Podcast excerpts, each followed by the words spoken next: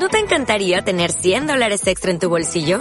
Haz que un experto bilingüe de TurboTax declare tus impuestos para el 31 de marzo y obtén 100 dólares de vuelta al instante. Porque no importa cuáles hayan sido tus logros del año pasado, TurboTax hace que cuenten. Obtén 100 dólares de vuelta y tus impuestos con 100% de precisión. Solo con Intuit TurboTax. Debes declarar para el 31 de marzo. Crédito solo aplicable al costo de la presentación federal con TurboTax Full Service. Oferta sujeta a cambios o cancelación en cualquier momento.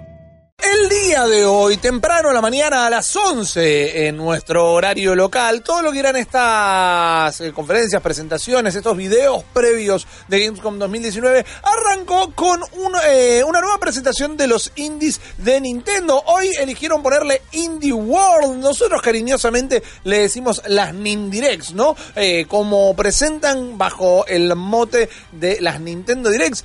La última de juegos independientes la habían presentado con ese nombre. Hoy eligieron ir con Indie World y la consolita de la empresa japonesa de la Gran N. Presentó un montón de títulos que la verdad que para mí se destacan casi todos. Esto va a estar siempre en el ojo del observador y del jugador directamente, pero lindas experiencias y algunos juegos que ya hemos probado en otras consolas y estábamos esperando en la chiquita de Nintendo. Arrancaron con Risk of Rain 2, por ejemplo, un juego que este año, a principio de año, estuvo moviéndose mucho en Twitch. Inclusive la gente estaba muy contenta, estaba muy enganchada. Me acuerdo que nuestro amigo Mufasa me había hablado, ni bien volvió de su viaje, me dijo, man, nos tenemos que poner a jugar a Risk of Rain, Risk of Rain, Risk of Rain, lo estaba streameando él. Había quedado bastante bueno la comunidad que habían armado y ahora directamente se despachan con esta segunda parte que llega a Nintendo Switch con una salvedad. El video que mostraron no era gameplay y la verdad que me generó una desconfianza, Uy, ¿verdad? Porque estamos sí. hablando, ¿no? De un juego de acción, hay shooter, hay loot, no necesariamente es un shooter, como dice acá nuestro un querido roguelike. amigo. Es un roguelike, es un roguelike que se basa en, en la repetición, como la gran mayoría de los roguelikes, pero no presentaron en ningún momento gameplay y eso a mí me generó una desconfianza por cómo se puede llegar a ver, cómo puede llegar a funcionar, pero es verdad que eh, tenemos otros elementos que nos pueden llegar a dar una idea de cómo pasaría esto, entonces lo voy a dejar para el final. Esto de Risk of Rain, el juego de Gearbox que va a estar llegando en, en invierno de 2019, lo que es nada, ya tendría que estar prácticamente entre nosotros. Otro de los juegos que vimos fue Eastward de Chucklefish, que la verdad que me, Me, fascinó. encantó. Me Fue de lo que más me gustó. ¿En esto. serio? Sí. Me, me- me dejó como gusto a nada. No, no, me, me, me encantó el estilo visual. Me, lo único que me asusta de este juego es eh, el, cómo va a ser el gameplay y cómo va a ser ese combate que parece haber, que, que seguramente no sea uno de los focos porque tiene mucho elemento de RPG, pero Sí. la onda de todos los personajes me pareció única. Eh, a nivel vestimenta, a nivel presentación, eh, ya Bueno, el humor lo veo ahí. la onda Un la- Undertale en esteroides. en Bueno, es que va por ese lado también, ¿no? Chucklefish nos trajo Stardew Valley, Chucklefish Eh. nos trajo Wargroup, juegos con muchísima identidad. Y este RPG que por momentos me hacía pensar hasta en Mother, eh, nos va a llevar a un mundo donde tenemos que intentar ir, también como lo hablábamos eh, acerca de Stranding, perdón, ir del oeste al este, en este caso, por eso su nombre, atravesando un montón de terrenos, siempre intentando descubrir el secreto de la protagonista, por qué estamos yendo hacia allí, quiénes, atravesando un montón de idiomas, conociendo un montón de gente en la cual no sabemos si vamos a confiar o no, un arte y una música muy particular, la verdad me llamó poderosísimamente la Es atención. Little Miss Sunshine, versión Bueno. videojuego, básicamente. Te la banco, no me gusta la película, pero te banco mucho la descripción. Esto igual no va a salir hasta el año que viene. Después vino otra cosa que a mí me llamó muchísimo la atención, que me gustó, que es uno de los que más estoy esperando jugar, y es Freedom Finger. Sí, Freedom Finger es un quilombo hermoso realmente. Es un juego de Right Interactive, que es un bullet hell eh, directamente. Es uno de estos juegos de navecita donde hay balas por toda la pantalla. Y es un quilombo con la particularidad que tiene una banda de sonido licenciada. Además, el tráiler este que estamos viendo estaba musicalizado con la banda Reg Fang. No sé si le podemos dar un toque de volumen o no. Está todo bien, pero tiene una extensa banda sonora con música de rock y según lo prometen, porque no mostraron cómo funciona desde la mecánica, la música interviene en los niveles. Todo lo que vamos a estar Sí. haciendo en el nivel tiene que ver con la música que va a estar sonando, de lo que llama la atención por qué eligieron estos temas, ¿no? Directamente. Me, me suena un poquito de proyecto pasional, me, me suena algo que arrancó como una joya y se terminó transformando en un videojuego. Tiene una actitud punk que me, Totalmente. que me fascina, es eh, MTV en los 90. Sí, sí, Eh, Va, va- va un poco por ese lado, todo medio sucio, medio Beavis and Butthead, Reyes de la Colina, pero un poquito más eh, lisérgico eh, y, y también un poco más exagerado y con otro tipo de actitud. Eh, me, me- me encantó, quiero jugarlo ya, me encantan los bullet hells de este tipo, los shoot 'em ups, pero sobre todo con este tipo de humor medio noventoso. ¿Sabes que Inclusive yo lo tomaría por el lado de. Es como eh, Cuphead, pero punk.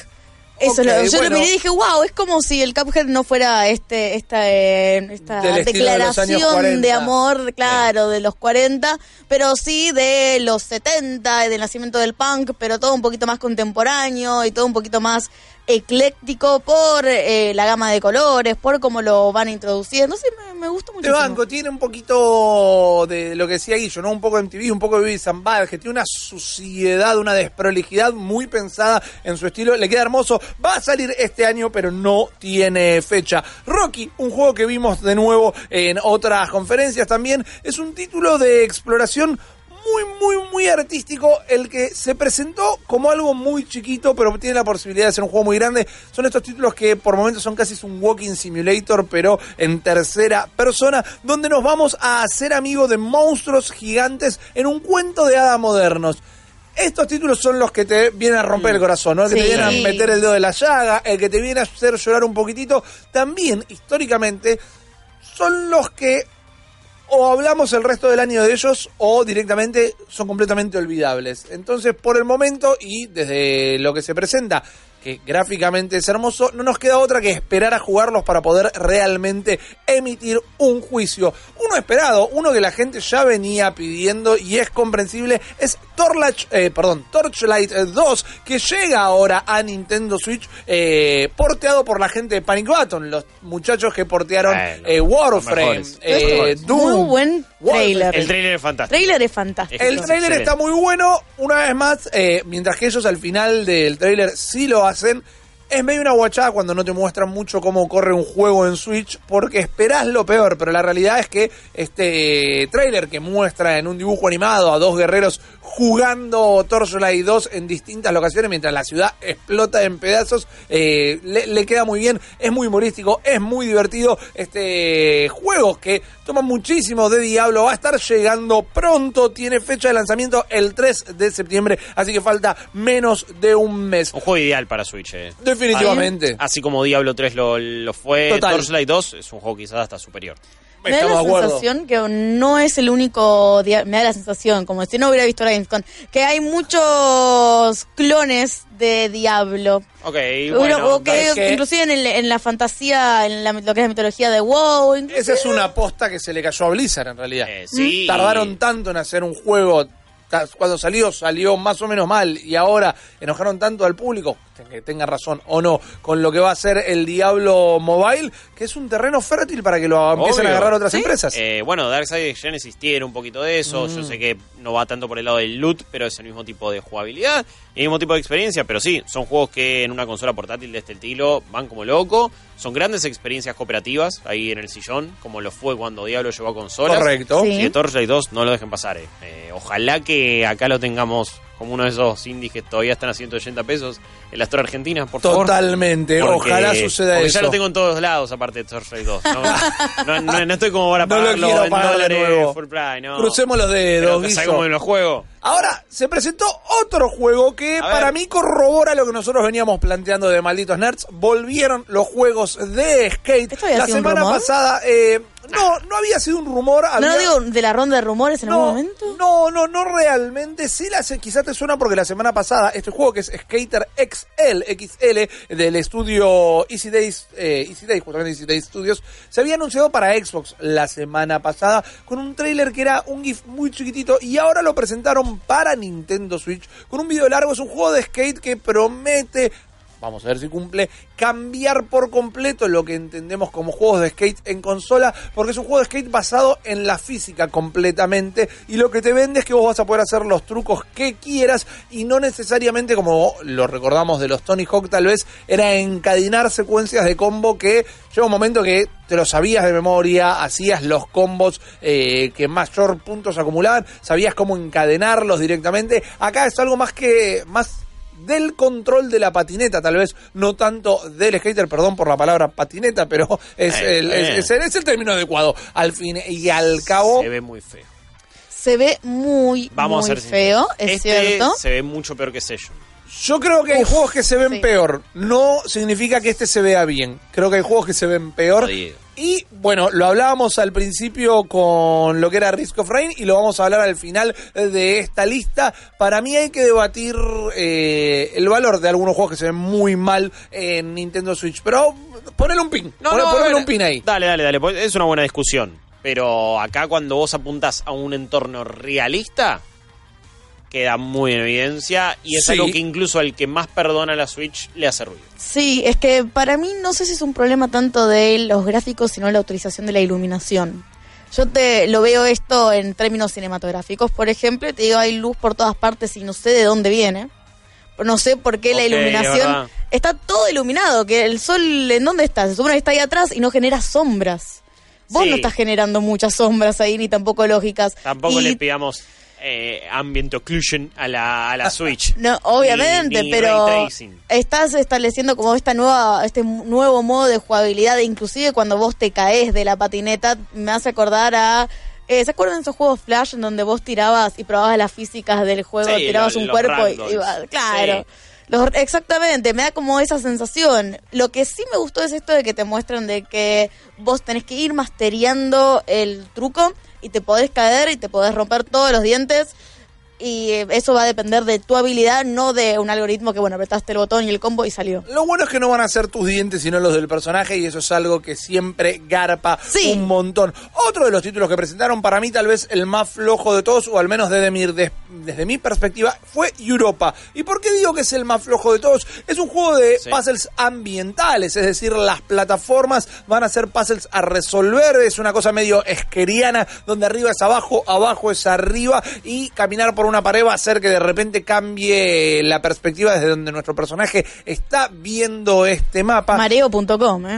Depende cómo esté implementado. Y el tema es que, El personaje no va con todo el resto del juego. bueno, ahí está. Pero ese es el problema para mí. Primero, hay un montón de juegos como este que han salido inclusive este año y que no calientan un preso. Y el diferencial de Europa es un personaje rarísimo que va a implementar una mecánica de taguear y hacer graffiti por los lugares e inclusive podemos grafitear al personajito que arranca medio en blanco para poder darle distintos aspectos y no pega con la onda del juego, no pega con la mecánica del juego, no pega con el arte del juego, es como que todo lo que son fondos tienen un arte y el personaje tiene otro. ¿Se acuerdan que hace un par de años, y lo pueden ir a buscar ahora en cualquier lugar, te vendían para el escritorio un tipito con una cabeza gigante, Sí. era todo blanco y vos le escribías cosas Sí, arriba? Bueno, es eso el personaje, la cosa con menos identidad, con menos onda. No estoy queriendo pegarle a la gente de Freckle, no, pero de todo lo que se presentó en esta Nintendo World, la verdad que me pareció Flojel. flojísimo. ¿Sabes que hasta el momento del final que vi que estaba haciendo grafitis, yo dije, ¿esto que son decals que podés poner? Claro. Como, no me pareció para nada el sentido del juego, me pareció inclusive No. algo que podías hacer porque, uy, mirá qué divertido, capaz que multiplayer se lo dejas a tu amigo para que lo lea, como, eh, aguante almirante, ¿entendés? y lo pegas ahí. exacto. No que vos tenías que hacer grafitis No. en todas partes. Queda, queda realmente feo. Lo bueno es que podemos decir que queda bien la llegada finalmente de Superhot a Nintendo Switch. Sí, sí, Se había sí. filtrado durante el fin de semana. eh, la gente del equipo de Superhot no solo está ayudando a estudios más pequeños a que lancen sus juegos, no solo tiene una de las mejores experiencias de realidad eh, virtual, sino que ahora llega a la consola de Nintendo. Me hubiera gustado que aclaren si va a tener niveles originales esta versión.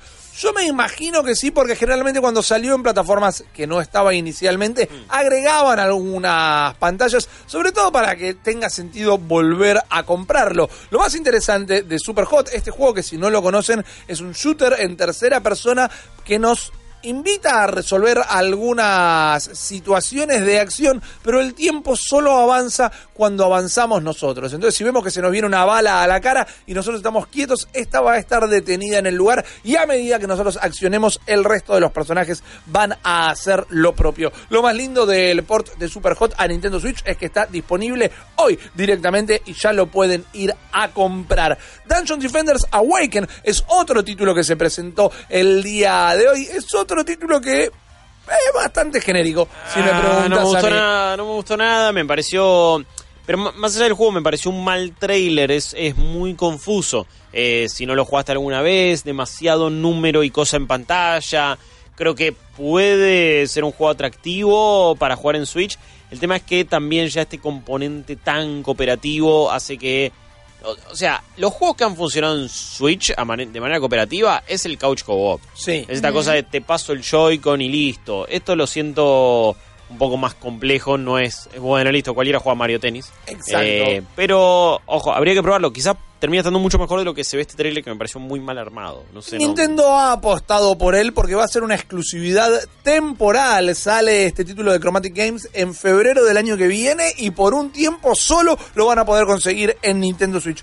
Uno que me llamó mucho la atención, uno que tengo muchas ganas de jugar es The Tourist del estudio Shinen. Una experiencia bastante extraña que eh, nos lleva como un turista a una isla donde no solo podemos pasear por la isla, ir a los oficines como hace todo el mundo cuando va a la costa y recorrer las locaciones de este ambiente un tanto caribeño, sino que vamos a tener un montón de dungeons para explorar, nos vamos a poder sumergir en las profundidades de su océano y ahí también tener que resolver algunas situaciones, algunos acertijos, vivir ciertas aventuras, hasta combatir con algunos monstruos, todo con una estética de voxel que la verdad no, no- no- no sabría explicar cuál es el atractivo que me resulta, pero... me Pero lo pare- logró. Es el turista. Llamó la atención. Claro. Yo Sí. vi cuál es el personaje que voy a encarnar, que es ese chabón que viste en todas partes si viajaste. No importa, a la costa, Chapadmaral, no importa dónde viajaste, que es el, el tipo con camisa de colores caribeño, el bigotito y los anteojos.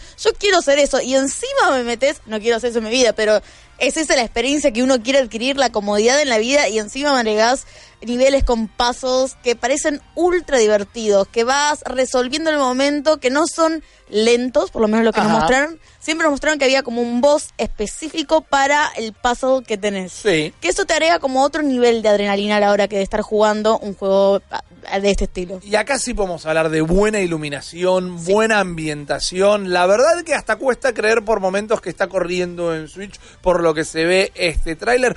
No porque la chiquita de Nintendo no pueda, y eso es algo que eh, no solo está evidenciado, sino que lo voy a defender toda la vida, pero se ve realmente bien. Es tal vez de los que más llamó la atención. Vamos a meterle quinta a fondo, vamos a hablar de Skellboy, un juego que tuve la oportunidad de poder probar en eh, lo que fue GDC 2019 este año en febrero y es un juego donde con gráficos 3D, eh, perdón, 2D, pero en ambientes 3D vamos a ir recorriendo distintos mapas y vamos a poder perder, eh, perder miembros de nuestro cuerpo, un brazo, una pierna, la cabeza y tomar los de los enemigos para transformarnos en una suerte de Frankenstein y estos miembros nos van a dar distintas habilidades. La perspectiva me resultó de lo más confuso. Es imposible de jugar, yo así te lo digo. Bueno, es me imposible imaginé. de jugar. ¿En serio? Ahora, la canción del trailer me parece Coti, tuvi- Canción of the Year. Tuvieron una canción original, es decir, compusieron un tema para, para Total. vender el juego y está muy copado. Pero es realmente muy difícil. Es muy No, difícil pegarle nada. a los enemigos porque no entendés con esta cosa de, bueno, yo te- soy un personaje en dos dimensiones. El ambiente está en tres dimensiones. ¿Está acá Steph o está un poquito más acá? ¿Le quiero pegar o dónde me tengo? Saltar. Las plataformas son imposibles Sí, no. realmente. Es original.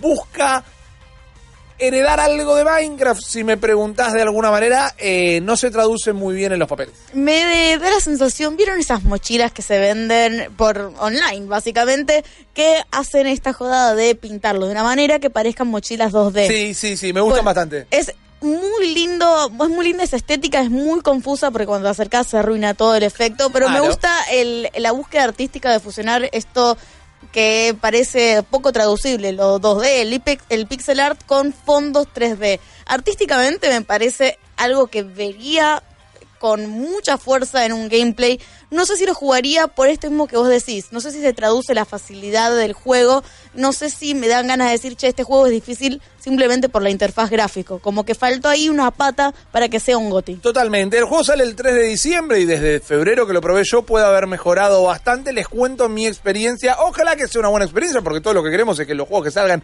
estén buenísimos. Pero no tuve la mejor de las primeras impresiones. No había vodka ni pasta.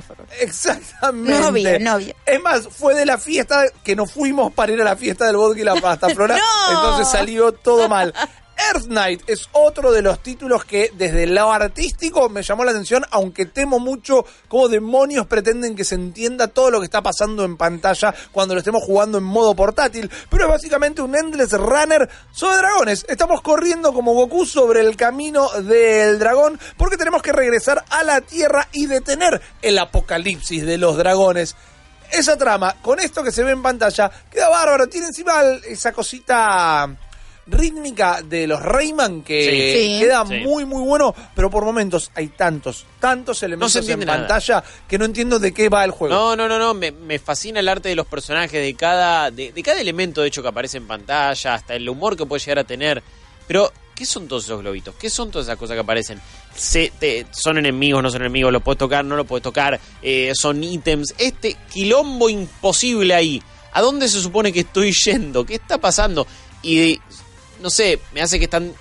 Alguien para hacer el nivel, tipo agarraba assets, los tiraba con la mano así y donde quedaban, quedaban. Más o menos. Y después vemos. Eh, no sé, no creo que este juego alguien tendría que decir, hey, menos es más. Puede ser, Che, puede che, ser.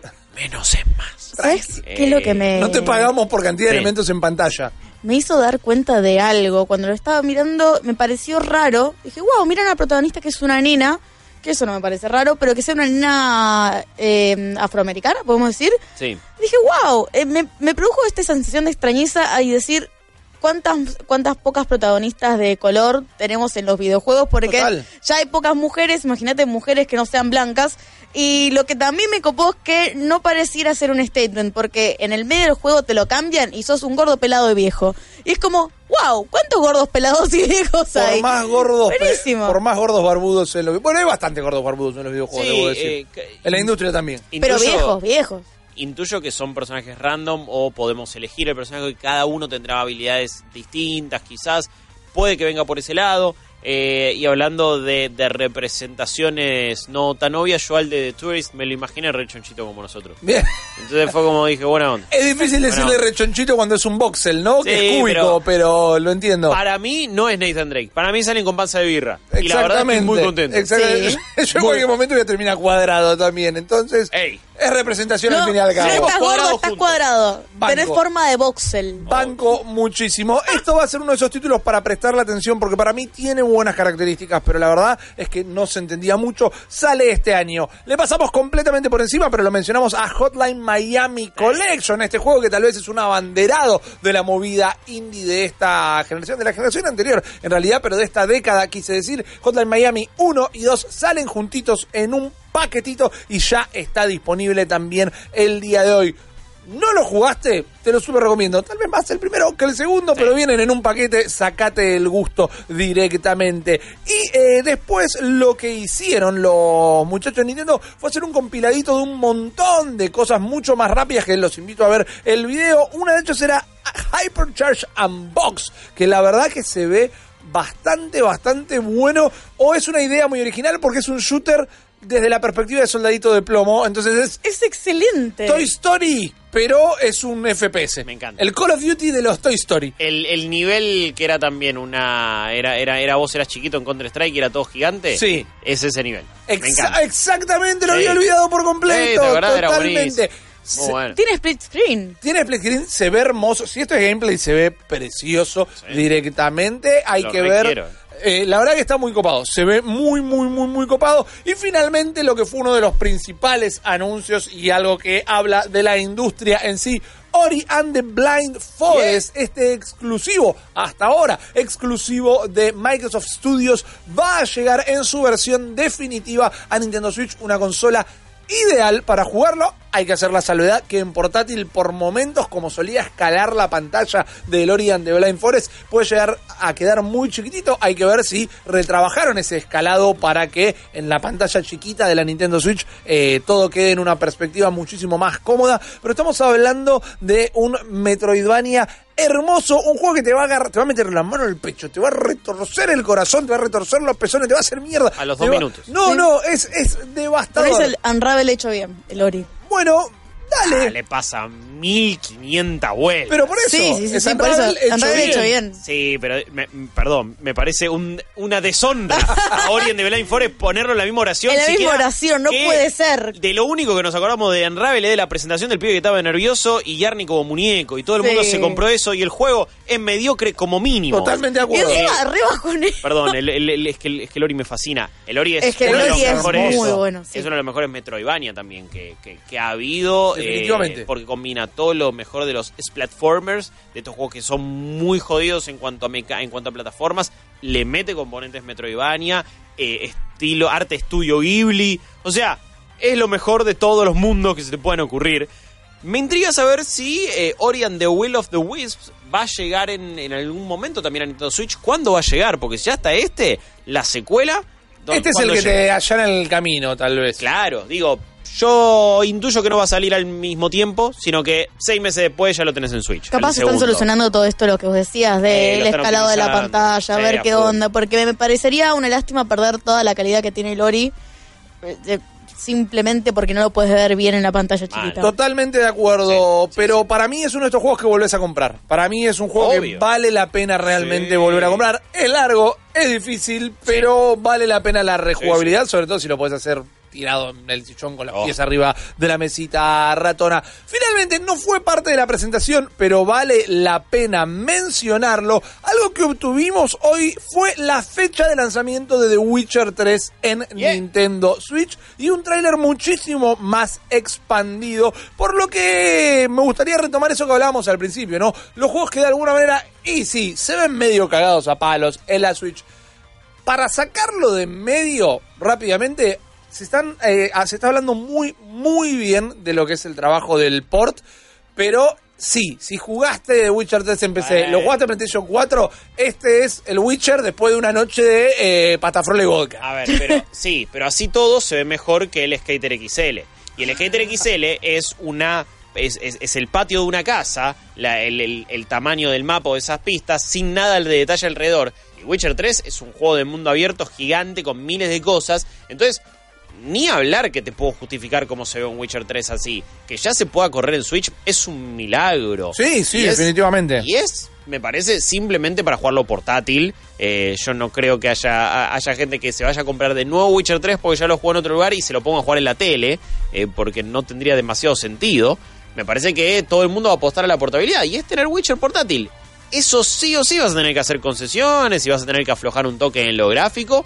Eh, Sí, si te lo compras para jugarlo en Switch, o sea, no estás esperando por otra cosa. Pero acá le puedo justificar y le puedo entender y no me molesta la, la merma gráfica en un juego como Skater XL, insisto, donde había pocos, o sea, había pocas cosas en pantalla al mismo tiempo. No, totalmente. A- ahí te choca mucho, son aparte modelos que vas a estar muy de cerca viéndolos. No es lo mismo que un Witcher. Si quieren data dura, en portátil el juego corre a 540p Sí. directamente, con un frame rate de 25 cuadros por segundo, pero según lo que comenta la gente que lo pudo probar, súper estable sin importar la cantidad de personas eh, que estés combatiendo en pantalla. Ya cualquier cosa que vaya por debajo de los 30 frames Sí. por segundo Me hace es complicadito. Me hace es ruido. Ya, ya me acostumbré a, a otras tecnologías, por así decirlo. No hay manera que me convenza el Witcher 3 en, en Nintendo Switch. Capaz que es la única consola que tenés porque no tenés una computadora y lo querés jugar. Sí, adelante, obviamente, vivir la experiencia porque es una gran experiencia. Pero para recomprarlo y poder jugarlo en portátil, no sé, no, no puedo. Bueno, pero como te decimos lo bueno, te- como te decimos lo bueno y lo malo acá, nuestra política es la sinceridad. Como dice Steph, tu única consola es la Switch y te morías ganas de jugar Witcher. Bueno, ahora lo tenés. Sí, para mí no es tal vez un título para probarlo en la consola de Nintendo. No, no. Eh, yo sigo insistiendo que pa- es mi juego favorito quizás de esta generación. Eh, y yo, a, mí la portabilidad sí me, me, me garpa. Me imagino en un viaje largo. eh, me- me- siempre me gusta jugar en la Switch un toque antes de ir a dormir. vu- Vuelvo después del programa, meto ahí un poquito y me lo imagino jugando todas las noches un toque.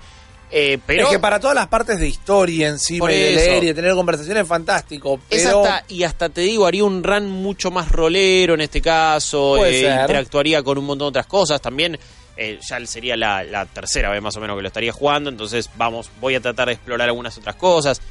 Pero, pero, eh, no es poca cosa lo que dice Steph. Sí, si ya lo jugaste, ya, no sé, no es, eh, no- a- a- habría que probarlo. 25 FPS, no sabía que era 25, pensé que era 30. Mm. 25, eh, po- no llega a ser sé. ni gauchito. Por eso, no sé, ahí ya me estamos, está, está complicado, pensé que era, pensé que era 30. En el modo doqueado corre a 720, que como la mayoría de los monitores que seguramente tengan o televisores en su casa van a 1080, se notan las imperfecciones, pero bueno, la data concreta es que no solo vimos el gameplay, sino que tiene fecha y es el 15 de octubre de este año. Les tengo una intriga acá auspiciada por gente de YouTube. A ver, por eh, Que dice, esta cara la Switch, no lo vale.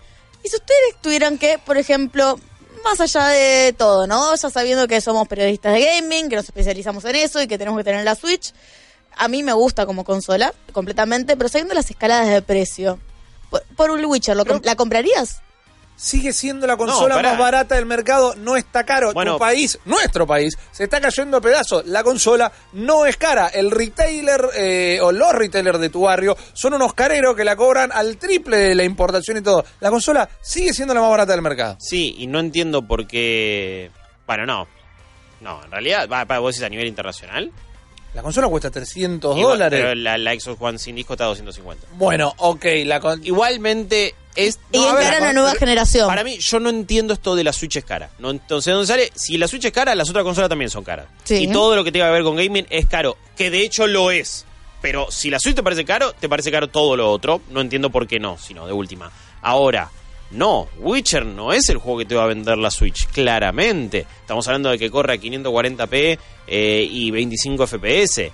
Lo que te vende la Switch son todos los exclusivos de Nintendo. Ya directamente en un solo año te habían vendido dos de los mejores juegos de los últimos años. Tiene Breath of the Wild, eso te vende la consola. Tiene un Mario, tiene Mario Maker 2, tiene Splatoon, tiene Mario Kart, tiene el Smash, tiene Pokémon, va a tener otro Pokémon, va a tener Luigi Mansion, tiene Fire Emblem, tiene un montón de juegos increíbles exclusivos. Y además tiene un montón de juegos indies o fa- o third party que funcionan bárbaro y que en portátil es le- cobran una nueva vida. La Switch es una tremenda consola. Es- vivimos por suerte en una generación donde las tres consolas principales, porque, bueno, ni, ni hablar de la PC digo que va en otro Sí, en otro- la consola tiempo, que son las tres muy buenas por razones distintas. La PlayStation 4 con exclusivos también del carajo y con todo lo multiplataforma corriendo bárbaro. Xbox One con un Game Pass que es demoledor. Hoy agregaron May Cry 5, me estás cargando. Fantástico. Eh, después tenés a la Switch con estos exclusivos increíbles como solo Nintendo, la verdad te puede dar, y con la portabilidad para un montón de juegos third party. Entonces, no estamos en un momento donde, uy, ninguna de estas consolas vale la pena. No, todas valen por, un, por distintos motivos y la Switch ni hablar. A mí, a mí me encanta, qué sé yo. Ya te digo, con, solo con los exclusivos, sin siquiera meter otros juegos en el, en el paquete, ya recontra va. Pero jugar Hollow Knight, por ejemplo, en modo portátil, es, es como siempre sentís que tuvo que haber estado. Dead Cells, lo mismo. Yendo a los números, olvida, eh, no, no recordaba la Xbox One SAD, eh, la All Digital, no la recordaba SAD. en total. Igual pero es aún poca así, la diferencia. No, y ¿sabes qué pasa? La portabilidad te amortiza esos 50 dólares de diferencia. Hablar, porque la SAD la vas a tener ahí abajo, por más que la Xbox a mí me encanta. Acabas de escuchar solo una pequeña parte del multiverso Malditos Nerds. Viví la experiencia completa de lunes a viernes de 22 a 24 en porterix.com y twitch.tv barra Malditos Nerds.